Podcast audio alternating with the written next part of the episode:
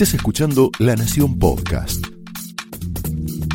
A continuación, Laura Di Marco explora amores y odios de los protagonistas y armadores de la política argentina en La trama del poder. Cristina olfatea una derrota y la oposición piensa en una mega alianza. Después vamos a hablar de esto con, con Emilio Monzó, que, bueno, que es un gran armador de la oposición, un gran articulador de acuerdos. Esta semana Cristina Kirchner entró en pánico y por primera vez empezó a percibir seriamente que podría perder las elecciones. Rápidamente corrió Alberto Fernández del centro de la escena y se calzó el traje de jefa de campaña. ¿Por qué pasó esto? Una encuesta que alguien en la que ella confía mucho, que vio que es del palo, la aterrorizó. Por primera vez, la marca Juntos por el Cambio aparecía cuatro puntos arriba que el frente de todos en la provincia de Buenos Aires. La reta, en esta encuesta, tiene mejor imagen que ella en el conurbano y siete de cada diez bonaerenses cree que el gobierno hizo todo mal. La, la encuesta era un desastre. Además, el electorado, según este sondeo, parece preferir a los liderazgos moderados y ella, bueno, Cristina intenta en, tiempos de campaña moderarse, pero no le sale. El gobierno la tiene difícil. Las organizaciones piqueteras van a volver mañana a la calle en una marcha contra el gobierno. El eslogan es Unidad Piquetera contra el Ajuste. La inflación interanual se acerca al 50% y la caída del salario real es del 8%, esa caída del salario que, determina elecciones, que define elecciones en la Argentina. Según las encuestas, los jóvenes ya no son una clientela tan fiel al kirchnerismo. Después lo vamos a hablar con el profesor Osona esto. Y los pobres empiezan a dudar. Tenemos encuestas que marcan esa diferencia o ese cambio, esa innovación. Hoy Alberto Fernández usó una ayuda a memoria, viste que él en general improvisa y por eso se manda esos papelones. Eh, en Salta eh, usó una ayuda a memoria. Claro, uno se preguntaría, ¿no? ¿Será para evitar otro papelón o para recordar lo que dijo ayer, que siempre es al revés de lo que dice hoy? No se sabe, pero la realidad es que con su ayuda a memoria dijo que no es tiempo de disputas, por esto de la moderación que yo te contaba antes, ¿no?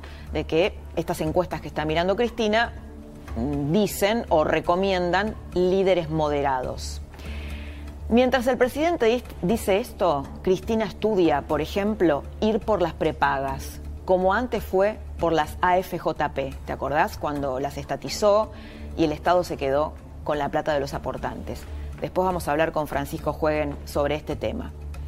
En la orilla de la oposición están pensando en agrandar la familia con una lista de posibles incorporaciones. Ya antes de arrancar hay conflicto. ¿A quienes piensan incorporar? ¿Con quienes piensan hacer una mega paso, un, una mega alianza para enfrentar al kirchnerismo?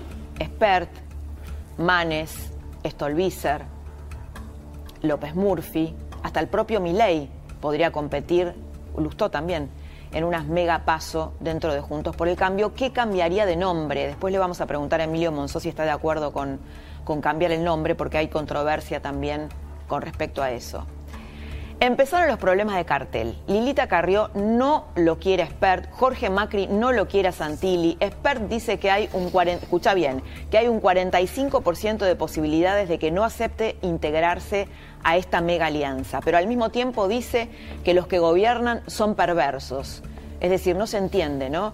Eh, si la situación es tan grave o si la democracia está en peligro o eh, si esta es la elección más importante de la democracia, como dijo Macri hoy en Mendoza, ¿hay espacio para hacerse los divos?